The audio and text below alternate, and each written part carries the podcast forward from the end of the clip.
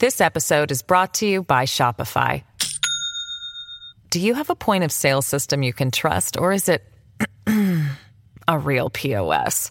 You need Shopify for retail. From accepting payments to managing inventory, Shopify POS has everything you need to sell in person. Go to shopify.com slash system, all lowercase, to take your retail business to the next level today. That's shopify.com slash system. This episode is brought to you by Visit Williamsburg.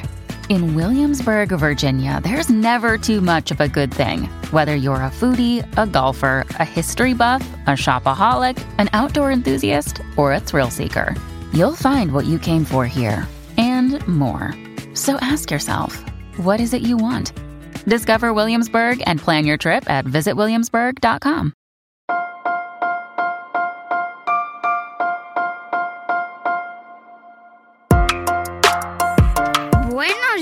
días, Madre Esfera. Buenos días, Madre Esfera, con Mónica de la Fuente.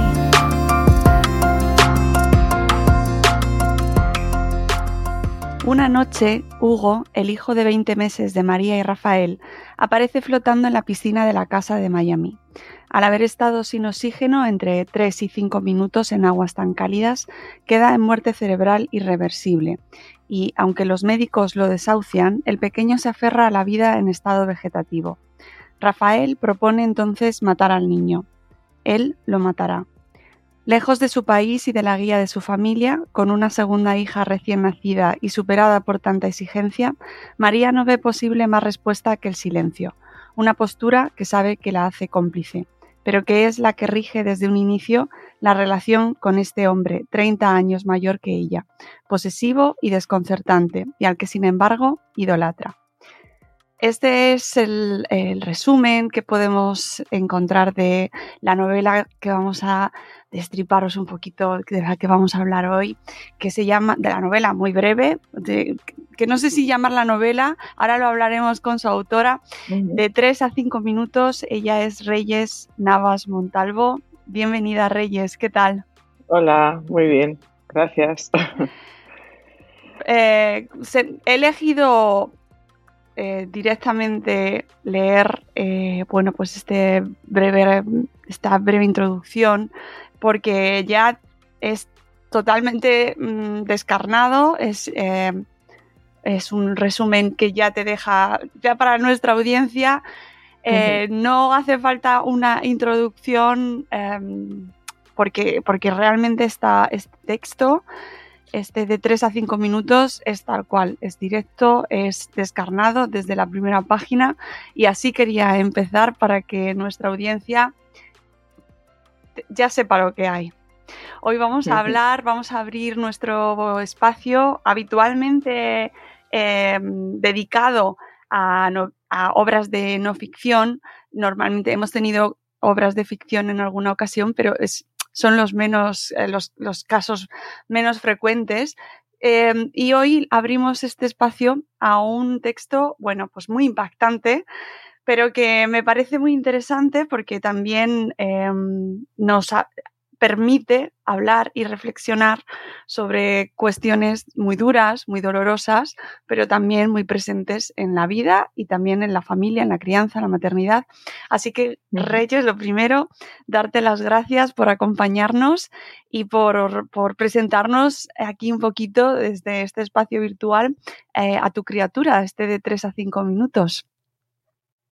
Pues muchas gracias por acogerme y por darme la oportunidad de presentárosla, porque realmente es una obra que me costó casi 30 años eh, escribir, eh, y no solo la obra per se, sino la historia. Eh, yo en un momento, o sea, yo nunca hablé con el padre de Hugo de este tema, nunca más. Y, porque él no quería hablarlo, entonces yo me acostumbré a silenciarlo, lo bloqueé en mi interior y cuando decidí o sea, dedicarme a escribir, porque era una inquietud que tenía desde hace mucho tiempo, pues esta era la historia que tenía que salir. Y bucear en la memoria y bucear en el dolor y en la herida, después de 28 años, que eran exactamente, fue horrible, Entonces, ahora eh, con habiéndolo escrito, habiéndolo puesto en el papel, aparte de realizar una catarsis y de, crear una obra literaria y de hacer una labor de, de autosanación, pues he conseguido crear un personaje del que puedo hablar como estoy hablando contigo, como si fuera otra persona y, y haber de alguna manera conseguido restañar esa herida, ¿no? Y me permite hablar de un personaje literario, de técnicas, de metáforas, de bla, bla, bla. Bueno, pues ya sin ponerme a llorar. Eh, no me extraña porque mm, nosotros, yo, yo leo muchas cosas, leo, eh, me, me, me, gusta muchísimo leer y por mi trabajo además, pues mmm, lo estoy haciendo todo el rato y además encantada de la vida. A veces leo cosas que me gustan más, cosas que me gustan menos, que, te aportan más o menos, pero mmm, tengo que decir que, que este libro eh, impacta muchísimo. Es, un, es una lectura breve, pero muy cargada, mm, porque además sabemos eh, que es una historia contada, aunque vaya con otro nombre, es tu historia, es la historia de la autora y eso te, te llena con una, una pesadumbre y una tristeza, y especialmente yo como madre también, que quieres avanzar en la historia, pero cuesta muchísimo. Y, y de verdad me ha parecido un relato eh, pues muy especial. Además lo haces de una manera con una narrativa llena de poesía, eh, con fragmentos, mm, una historia muy fragmentada en la que el lector parece, o la, o la, lectora en este caso, parece que vamos acompañándote y no queremos, pero te tenemos que acompañar. Y vamos acompañándote en ese, en ese eh, paseo que haces, ¿no? A, con, a través de, de, la protagonista, pero también de su memoria. Y, y nos embarcas en un viaje eh, que yo recomiendo a nuestra audiencia, que es, que es realmente un viaje duro, porque ya hemos leído el, la, la, historia, pero que has conseguido eh, con, transmitirnos de una manera muy especial. Reyes, te tengo que dar la enhorabuena, lo primero, eso eh, sin Muchas duda. gracias. Fue, fue complicado porque te planteas cómo cuento esto. Eh, siempre un escritor cuando decide contar un episodio de su vida, desnudarse, en definitiva, pues tiene que elegir cómo hacerlo y a veces se cae en la trampa de querer contar tu historia de una manera lineal. Pues mira, es que me han pasado unas cosas tan interesantes o tan profundas o tan duras que tengo que contar todo con pelos y señales y nos equivocamos, ¿no?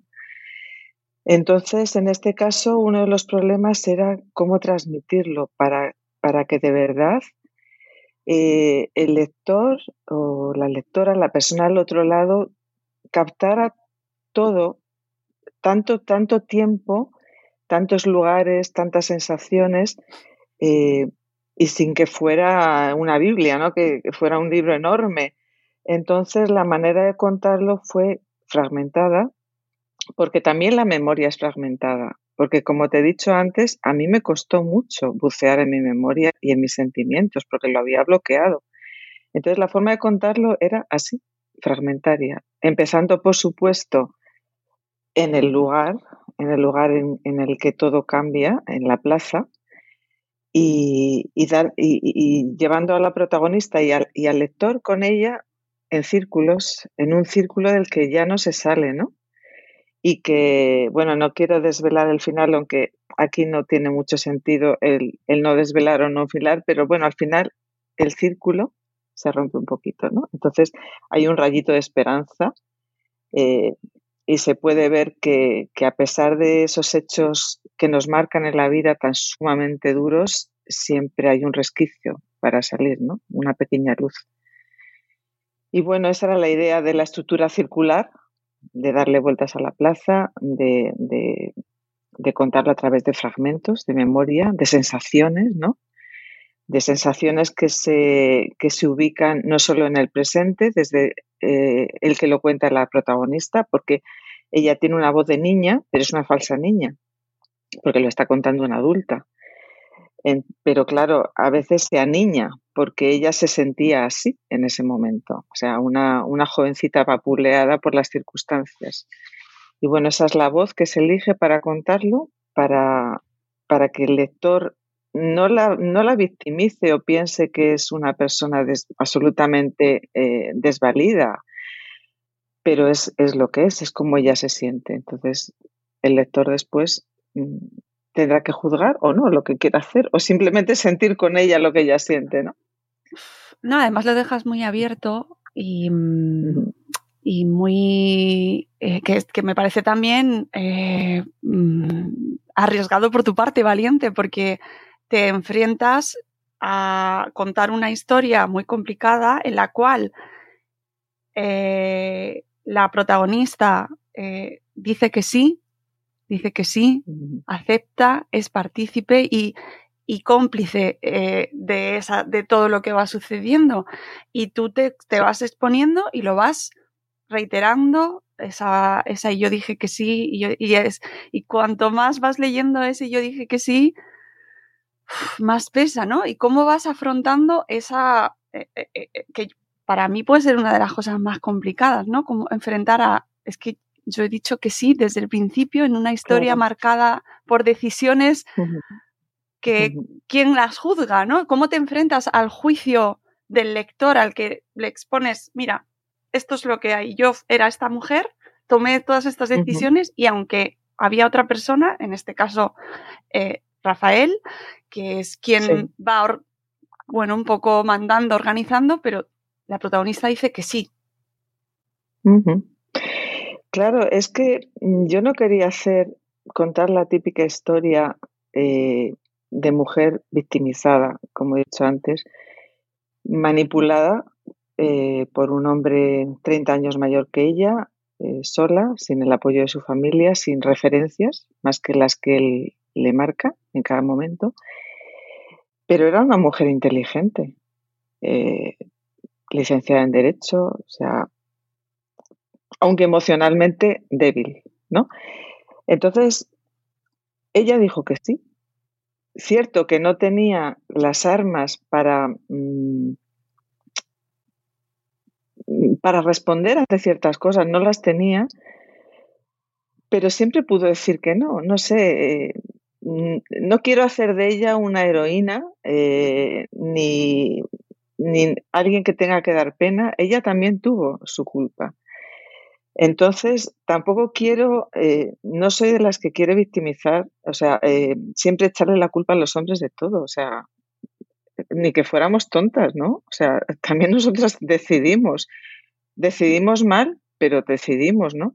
Entonces, creo que eso tenía que estar presente. O sea, Mm, yo eh, nunca me di cuenta de cómo eran las cosas cuando hice las cosas. O sea, eh, yo estaba convencida de que todo lo que estaba haciendo en ese momento era lo que tenía que hacer, porque, porque eh, ese hombre estaba ahí, ese hombre tenía 30 años más que yo, sabía, en teoría, había criado más hijos, sabía lo que había que hacer.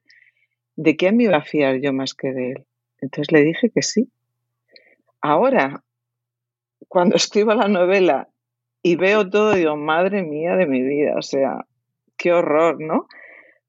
Pero en aquel momento dije que sí, no sé. Entonces, eh, cada cual que lo vea como lo quiera ver, o sea, eh, yo he expuesto el panorama, he expuesto a los personajes desde, desde la óptica de la protagonista, por supuesto creo que he sido mm, justa porque, porque no los expongo a los que eh, no se portaron bien, entre comillas, como ogros, sino como seres humanos, o sea, con sus carencias, sus virtudes, creo, o sea, creo, quiero que el lector entienda a todos, ¿no? y, quiero que se vea que las personas no somos máquinas, que tenemos nuestras carencias, nuestras debilidades, nuestros momentos de, de que nos vamos abajo, de que no sabemos cómo reaccionar y lamentablemente al otro lado hay gente que sufre y que se pierde, ¿no? En este caso mi hijo, el pobre. Eh, pues nada, un horror, pero... Cuando decides eh, escribir esta, esta obra, em, ¿en qué lector o a quién te estás dirigiendo? Eh, ¿Para quién escribes? Porque una historia tan personal, tan complicada, con además precisamente años después, ¿en quién te pones delante, no? Para, a, quién hablas? Pues mira, en un principio esta obra iba para Hugo. O sea, yo necesitaba el perdón de mi hijo. Quería, eh, quería saber por qué, yo misma, por qué pasó todo. Por una vez, ser valiente, dejar de bloquear las cosas, eh, dejar de hacer caso a los que me decían, de esto no se habla más, eh, quita esas fotografías de ahí, que esta persona está muerta, porque eso me lo han dicho. Y yo decía, ¿cómo que está muerta? O sea, no, o sea, mi hijo está aquí, o sea, entonces cuando decide sacar la historia, lo que, lo que yo quiero es que mi hijo me perdone y que mi hija entienda, porque mi hija no sabía la historia, o sea, ella sabía que su hermano había muerto, que se había caído en una piscina, pero nunca la conté nada más. Ella tampoco preguntó, supongo que para no hacerme daño. Entonces yo necesitaba el perdón, el perdón de él y, el y yo misma perdonarme. Entonces una vez que ya consigues eh, cumplir ese lado personal de esa labor, ya te pones en la piel del escritor y construyes una historia literaria, ¿no? armas la estructura, eh, armas las metáforas, porque claro, no todo se cuenta como exactamente pasó, ni, ni eh, quizás a lo mejor en el lugar exacto o con los términos exactos, se, eh, se metaforiza ¿no? todo. Entonces en ese momento ya piensas en, en quién lo va a leer y, cuando ya empiezas a hacer las presentaciones, las entrevistas, te, te vas dando cuenta del feedback que te vuelve de, lo que, de los sentimientos de la persona que está al otro lado y te, y te das cuenta de lo importante que es contar una historia con autenticidad, con honestidad y que al otro lado hay padres y madres, personas que en definitiva pueden haber pasado no solo por un eh, evento de pérdida de un ser querido, sino por una historia de dominación, como la que pasa, una historia de manipulación, por una relación tóxica, a ver, no solo con una pareja, a lo mejor con un padre, con una madre, con una amiga, o sea, eh, relaciones tóxicas las hay a todos los niveles. Entonces, eh, te das cuenta de lo que puede ayudar tu historia. Eh, y por eso mm, no me importa volver a repetir, volver a, pasar por este dolor de volver a hablar de esta historia, porque me encanta que haya otra persona al otro lado, sea hombre o mujer, jovencito, jovencita, a la que le pueda ayudar, que pueda verse reflejado en ese momento de debilidad y que le pueda ayudar en un momento de decir, no, perdona, ahora voy a decir que no. O sea, que se puede decir que no. Voy a buscar la ayuda donde sea para ser capaz de decir que no y no pasar por esto. Y si lo consigo, maravilla. Eh, además, en, tu, eh, en, la, en, la, historia em, ves cómo la protagonista efectivamente va diciendo que sí, pero eh, tiene detrás toda una serie de circunstancias que, que van armando esas respuestas, ¿no? Está prácticamente sola. Eh, la relación familiar con su, especialmente con su madre, con su familia, es mala. Eh, no tiene un entorno que la cuide, la proteja, la apoye que además eso queda muy patente, lo, lo manifiesta, o sea, se queda casi, casi, palpable, ¿no? Como se siente la soledad y la, eh, bueno, pues parece como la falta de recursos, ¿no? Para que esta madre pueda tomar decisiones adecuadas. Eso lo dejas muy claro. Aún, aún no siendo una cuestión que especifiques eh, esto ni, ni, culpabilices a nadie. Sí, así, así son las cosas, ¿no? Como te decía antes, no quiero culpabilizar a nadie, porque ella en un momento dado dice eh, algo así como, creo que en aquel momento no entendí eh, la postura o por qué mis padres reaccionaron así. Ahora lo entiendo. O sea, porque hay que ponerse en la piel de todos. Cierto que hay padres más sensibles que otros, pero también hay padres que están más preparados emocionalmente para afrontar ciertas cosas. La educación condiciona mucho la época en la que creces. Entonces, entiendo, pero es duro.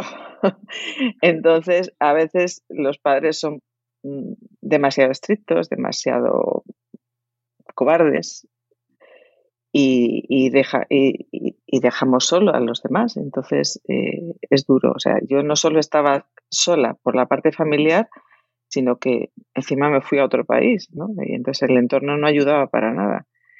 Y, bueno, eh, sigo sola, quiero decir, este libro ha abierto heridas tremendas. Entonces, bueno, eh, ¿Qué tal la acogida en ese caso, en ese sentido?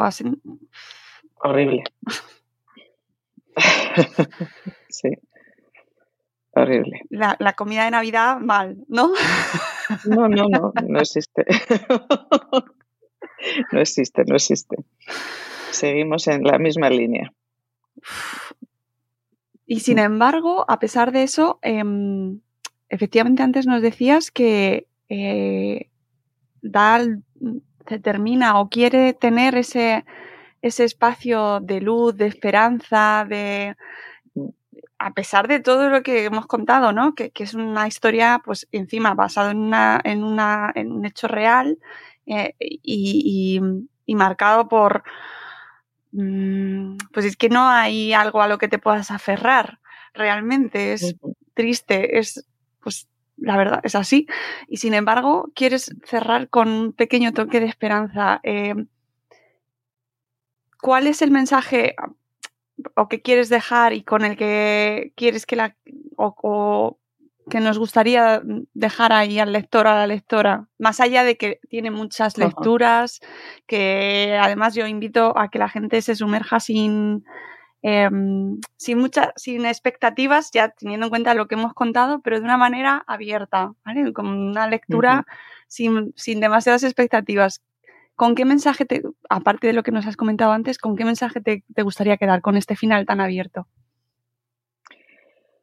Pues que siempre, siempre se puede seguir caminando eh, con la cabeza alta, que todos cometemos errores, que no tenemos que hundirnos en la miseria por ello, porque, como he dicho antes, no somos máquinas, somos seres con sentimientos, vulnerables, manipulables, eh, y que siempre hay que seguir, hay que seguir luchando.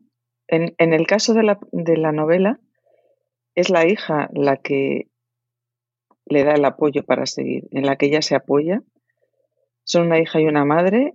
Eh, la pequeña en ese momento no sabe nada, por supuesto, no es capaz de entenderlo, pero han pasado los años y sigue con esa, esa, esa mujer que ya es mayor y que sigue dando vueltas a la plaza porque el dolor está ahí, es lo que quiere significar eso. El olor está ahí siempre. Porque no te olvidas, o sea, es imposible olvidarse, pero hay que perdonarse a sí mismo. Entonces, hay que buscar la luz, la positividad y en este caso mi camino, el camino de María, ha sido el de apoyarse en una hija maravillosa, el luchar por ella, el ahora tener otra pareja en mi vida, por ejemplo, y, perdonarse. Y aprender a vivir con el dolor, porque el dolor te enseña a curar, aunque sea parezca una paradoja, ¿no? Te enseña a curar y te enseña Making everyone happy on vacation isn't easy, but you know what is? Going to Aruba. All you have to do is walk out your door to find pristine pools, relaxing white sand beaches, and an island teeming with outdoor activities that'll put a smile on any face. You won't just feel great, you'll all feel great, filled with a calmer, more peaceful vibe that radiates Aruba's warmth. And the best part is, it never fades. That's the Aruba effect. Plan your family trip at aruba.com. A través de su transmisión y de la, de la honestidad de mostrar que eres un ser vulnerable, a que otras personas se vean reflejadas en ti, que no tengan miedo de exponer que necesitan ayuda, que no estamos solos, que busquen ayuda en las personas que tengan a su alrededor y que les quieran, ¿no? Que no intenten hacerlo todos solos, a veces no te queda más remedio, pero siempre habrá algo, algo en lo que apoyarse y una, una lucecita, que busquen, que busquen, que sean fuertes y que se perdonen, que eso es lo más importante. Eh, y en cuanto a ese tabú que es hablar de la muerte y más de la muerte de un hijo, eh, ¿cómo, y además es tan incómodo y que genera esa, esa situación tan, pues que tampoco sabemos manejar. Eh, ¿Cómo, cómo em, crees que hemos avanzado? ¿Se habla más y mejor ahora de duelo? ¿O sigue estando eh, ahí presente y aunque intentemos hablar de ello, se, sigue, eh, sigue siendo ese espacio en, la habitación que no sabemos manejar? Pues yo creo que depende un poquito de cada persona. Eh, ciertamente antes eh, no se hablaba de las cosas, o sea, siempre se partía de la, frase famosa de lo que no se habla no existe. Entonces tú aparcas las cosas, las escondes y sigues viviendo como si nada, pero eso no es verdad, tú no sigues viviendo como si nada. O sea, cuando tienes un cáncer de dolor dentro, ya me dirás tú cómo, normalizas tu vida, ¿no?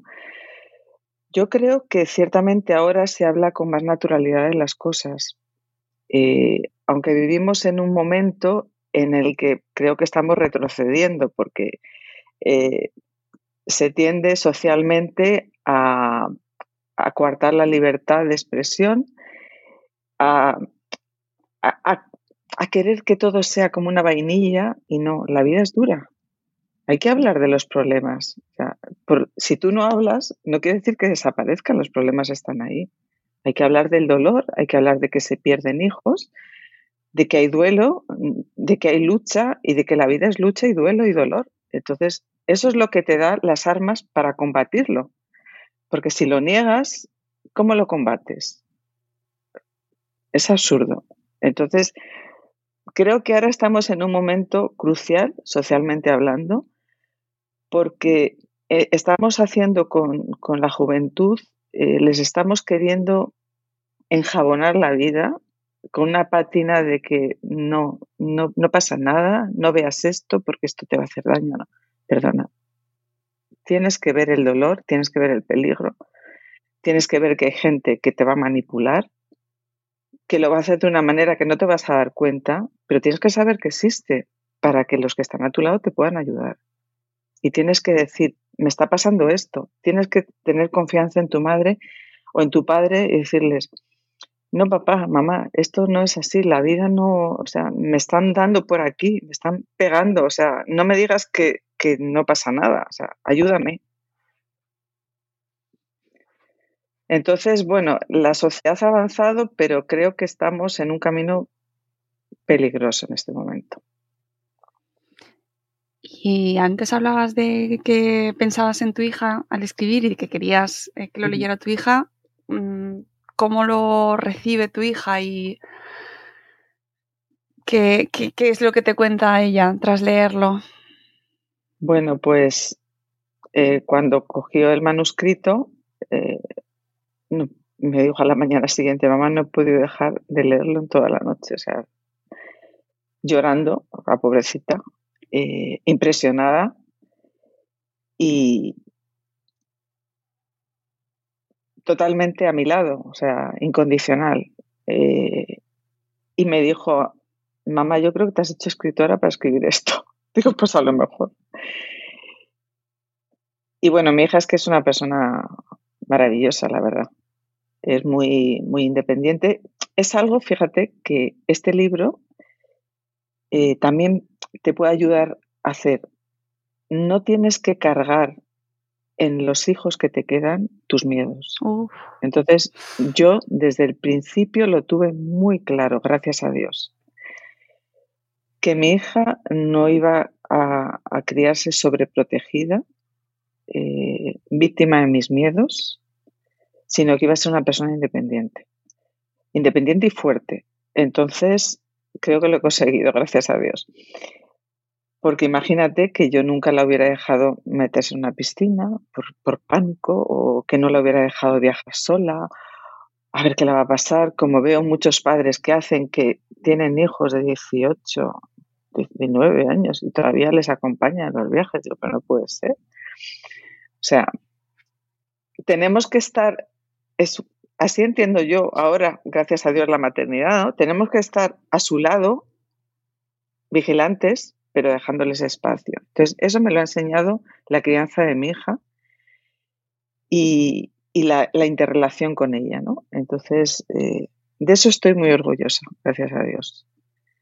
De que esta historia por lo menos me ha dado luz para que eh, sí he, perdido un hijo, pero la hija que tengo ha crecido sana, fuerte, independiente.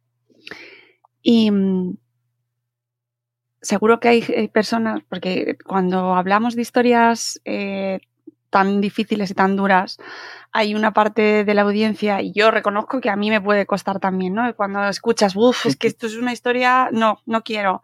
Em, ¿Cómo invitamos a, pues por ejemplo, el tema de que hay un accidente en la piscina, pero no es la intención de crear pánico entre los lectores, las lectoras, de que ya no vean, de que vean una piscina y no dejen a sus hijos acercarse, sino cómo acercamos a la audiencia a, esta historia eh, sin, sin esto es lo que hay, lo hemos leído desde el principio, pero no hay moralina detrás, pero tampoco, pero acercaos a las historias duras y crudas. Porque. Claro, es lo que he dicho antes, es que la vida es así. O sea, no podemos soslayar la vida. O sea, hay piscinas por todos los lados. Piscinas físicas y piscinas metafóricas. Entonces tú no puedes apartarte de todas las piscinas. Van a estar ahí. Entonces, eh, es no en todos los momentos emocionales se puede leer o ver ciertas cosas, pero tienes que saber que las cosas están ahí. Los, monstruos eh, son reales. Entonces, eh, leer o ver, o sea, leer una historia así o ver una película dura, yo a veces me pasa, que pongo en, busco una película en la televisión y digo, hoy no, hoy no puedo ver esto porque sé que voy a sufrir. Eh, entonces lo dejo para otro momento. Eh, pero debemos encontrar el momento, porque hay personas al otro lado que sufren. E igual que están esas personas al otro lado, podemos estar nosotros en un momento dado. Entonces es muy importante empatizar con el sufrimiento ajeno y aprender. Aprender cómo los demás lo manejan, ponernos en la piel del otro para construir una sociedad más sana, pero también egoístamente para aprender a, combatir nosotros esos peligros que nos pueden estar acechando en cualquier lado. No tiene por qué ser una piscina en la que tu, tu bebé, por no haberle vigilado, se caiga. Puede ser otra cosa. Tienes que aprender a ver las señales y, y en este libro hay señales que te pueden ayudar, como lo hay en una película de, cualquier otra historia que en un momento dado te puede dar un vuelco el estómago y que dices, mira, yo no quiero seguir sufriendo con esto. Bueno, puedes cerrar los ojos esa tarde, pero no debes cerrar los ojos. Encuentra un momentito y mira esa historia, porque, porque te puede pasar a ti. no pienses que no te va a pasar. Y además estabas comentando esto y, y es que no sabemos acompañar el, el duelo y el dolor ajeno. En parte también porque, nos cuesta mucho eh, entrar en estas historias. Yo lo reconozco. Yo cuando me convertí en madre dejé de, ver películas en las que hubiese accidentes con niños, maltrato a niños, violencia. No podía, no podía. Eh, cuesta, muchísimo, pero es verdad que te desconectas y ya mm, entramos en nuestra propia burbuja de no no quiero finales eh, infelices, solo quiero finales felices y ya no sabes cómo manejar esas situaciones que realmente pasan. Claro, claro que pasan. Claro que pasan, es que es, que es parte de la vida. Entonces, eh, cierto, en un momento dado, si estás débil emocionalmente, hombre, no te vas a poner a masacrarte, pero que, que, tienes que ver que, que no hay el final feliz no, no se da normalmente en la vida, ¿no? Entonces, si en los cuentos infantiles eh, le quitamos el lobo a la caperucita, pues cuando la niña o el niño se encuentren el lobo, no van a saber identificar al lobo. O sea, y los mayores tenemos nuestros lobos también. Entonces, tenemos que verlos y tenemos que ver el impacto que causan los demás para saber el que nos podrían causar a nosotros. Yo, por ejemplo, ha habido momentos en que, como tú has dicho, veía que la película era de un matrimonio que perdía un hijo y decía, pues va a ser que no, va a ser que no. Pero ya no estoy en eso, o sea, yo ahora lo veo. Lo veo y me identifico con muchas cosas. Eh, aprendo de cómo esa pareja resuelve, de, de los pasos que ellos han dado. Y mira, es que el duelo cada uno lo vivimos de una manera tan sumamente diferente. O sea, yo cuando iba a escribir la novela, leí muchas novelas de duelo. Y oye, te digo que ninguna, ninguna lo trata de la misma manera. O sea, desde el periodista deportivo de Richard Ford, que tú lees ese título y dices, pues es un libro de duelo. Sarinaraga, de Philip Forrest, habla de un fotógrafo y es un libro de duelo. O sea, cada cual resuelve como puede. Hay muchísimas maneras. Pues aprende, o sea, mira, mira a la vida, mira a los demás, eh, lee literatura, mira películas, acompaña a los demás y para aprender a acompañarlos, pues eso, ilústrate. Y es importante eso, que no bloqueemos el dolor, sino que miremos, miremos hacia afuera, no hacia nosotros mismos siempre. Sí, eh, porque además en, el libro, eh, mm, mientras lo estás leyendo, eres muy. Eh, ves claramente cómo la protagonista no se le acompaña, cómo las pocas personas que hay en su entorno, cuando llega el momento de la tragedia, se retiran, nadie sabe manejarlo, es decir, identificarlo lo sabemos identificar, pero luego cómo manéjalo tú, ¿no? Es decir, somos capaces de verlo o las señales de manipulación o las señales de violencia, pero luego cómo lo, nos acercamos a manejarlo, ¿no? Ahí es donde todo el mundo se retira y no quiero entrar ahí. Sí, lamentablemente en mi caso fue así. Entonces, eh, no solo debemos vernos en María, debemos vernos en los otros, en esos que no acompañan, ¿no? Porque no solo te puede pasar a ti, sino que puede pasar a alguien de tu entorno y, no sé, hay que aprender a dejar a veces de lado esos paradigmas culturales, eh, ese orgullo, esa soberbia de decir, mira, pues María ha hecho esto, se ha fugado con un hombre tal, pues ahora que apechugue con las consecuencias. Pues eso es muy duro, ¿no? debemos ser un poquito más, mm, no sé, más humanos, más humanos, porque eh, la protagonista, eh, el problema que tiene no solo es que pierde a su hijo, el problema es, como tú has dicho antes, has apuntado, uno de los temas del libro es la absoluta soledad. La soledad que a lo mejor si ella no está sola, no maneja su vida de esa manera. Y, y, el, y el final no hubiera sido ese, tan trágico, ¿no?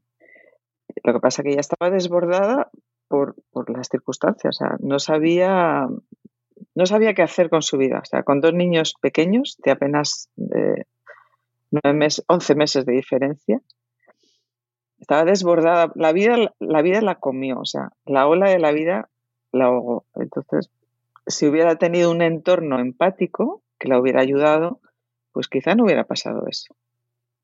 Entonces, no solo aprendamos de, cómo, de lo mal que María manejó todo o de, para, hacerlo mejor, sino del entorno.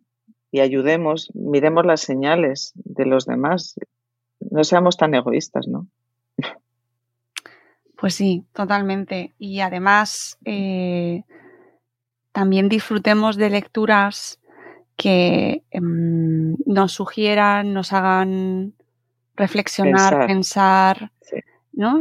Que, realmente, y además a, eh, a, la vez está, o sea, es un texto muy bello y está cargado con de repente retazos de, de, luz y, y, va, destaca mucho entre esta historia tan difícil, ¿no? Pero es una lectura mmm, que se hace del tirón a pesar de lo duro que es, es decir, cuesta, pero quieres seguir porque además está escrito de una manera muy elegante, Reyes. De verdad que es una lectura, pues decir deliciosa a pesar de, de, que la historia duele mucho. Pero yo invito a nuestra audiencia a que entre, a que eh, empiece, a que abra las páginas de este de 3 a 5 minutos, que mm, estoy convencida de que va a generar respuestas, reacciones, preguntas, ¿no? Eh, que, ya solo por eso, como tú bien decías antes,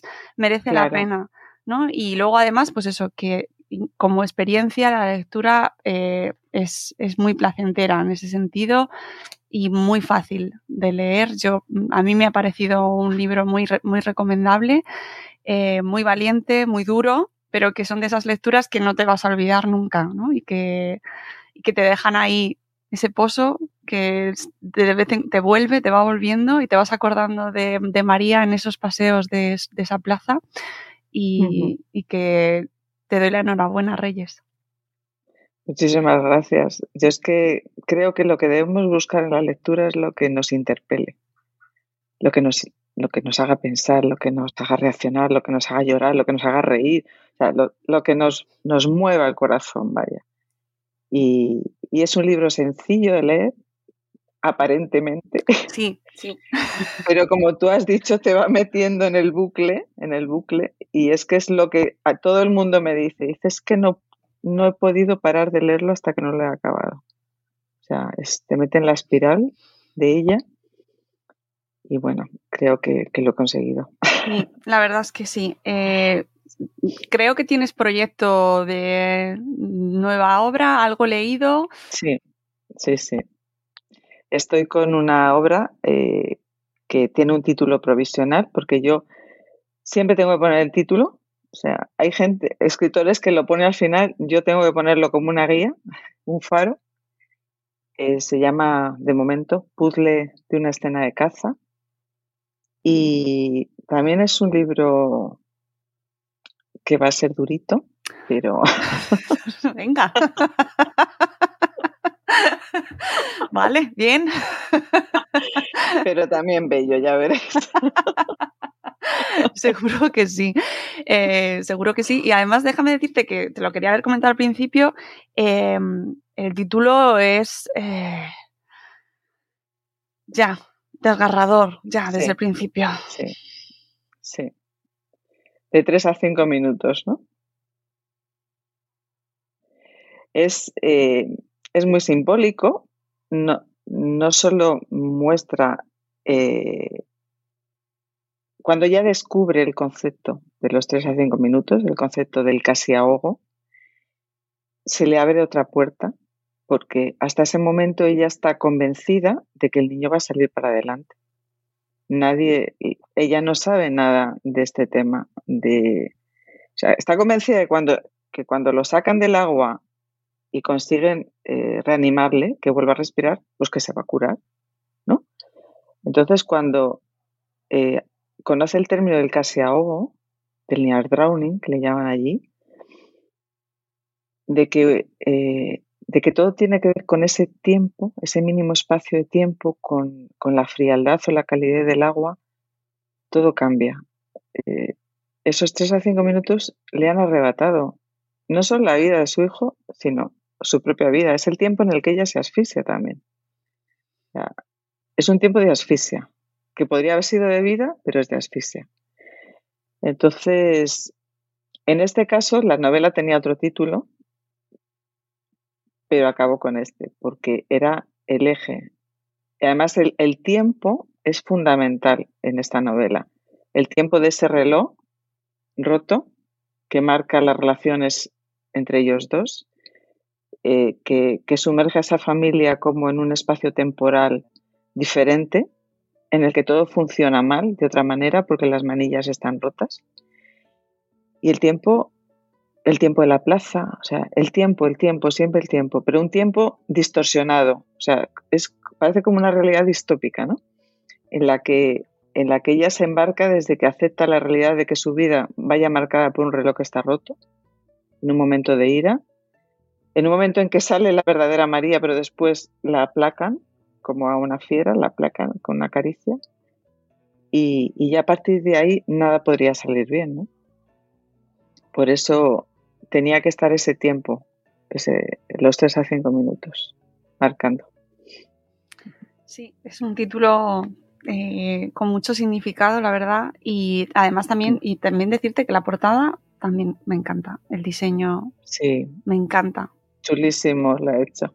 me encanta. Eh, como amante de la experiencia lectora al completo, me gusta mucho la edición. Eh, Barbaria Editora. sí, edita maravillosamente bien. Enhorabuena porque la verdad es que te consigue contagiar ese sentimiento opresivo, ¿no? Ese agua que es el protagonista ahí de fondo, con, con, con lo bonito. El agua verde, más. con lo bonito que puede ser. Las raíces, sí.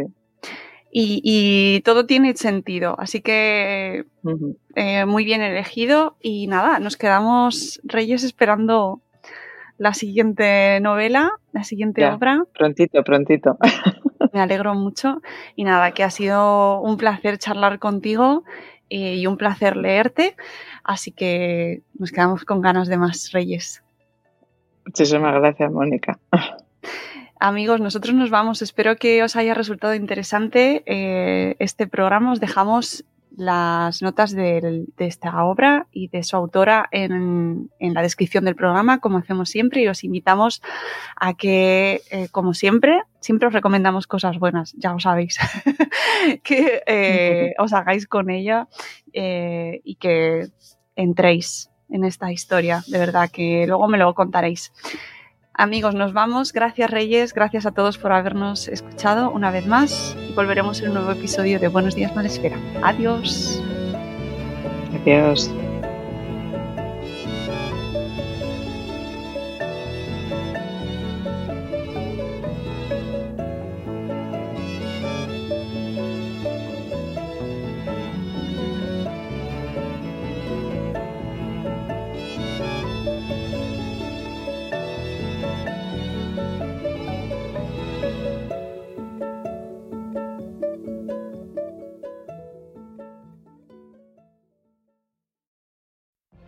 What if you could have a career where the opportunities are as vast as our nation, where it's not about mission statements, but a shared mission? At U.S. Customs and Border Protection, we go beyond to protect more than borders from ship to shore, air to ground, cities to local communities. CBP agents and officers are keeping people safe. Join U.S. Customs and Border Protection and go beyond for something far greater than yourself. Learn more at cbp.gov/careers. With Lucky Land slots, you can get lucky just about anywhere. Dearly beloved, we are gathered here today to. Has anyone seen the bride and groom? Sorry, sorry, we're here. We were getting lucky in the limo and we lost track of time. No, Lucky Land Casino with cash prizes that add up quicker than a guest registry. In that case, I pronounce you lucky. Play for free at LuckyLandSlots.com. Daily bonuses are waiting. No purchase necessary. Void were prohibited by law. 18 plus. Terms and conditions apply. See website for details.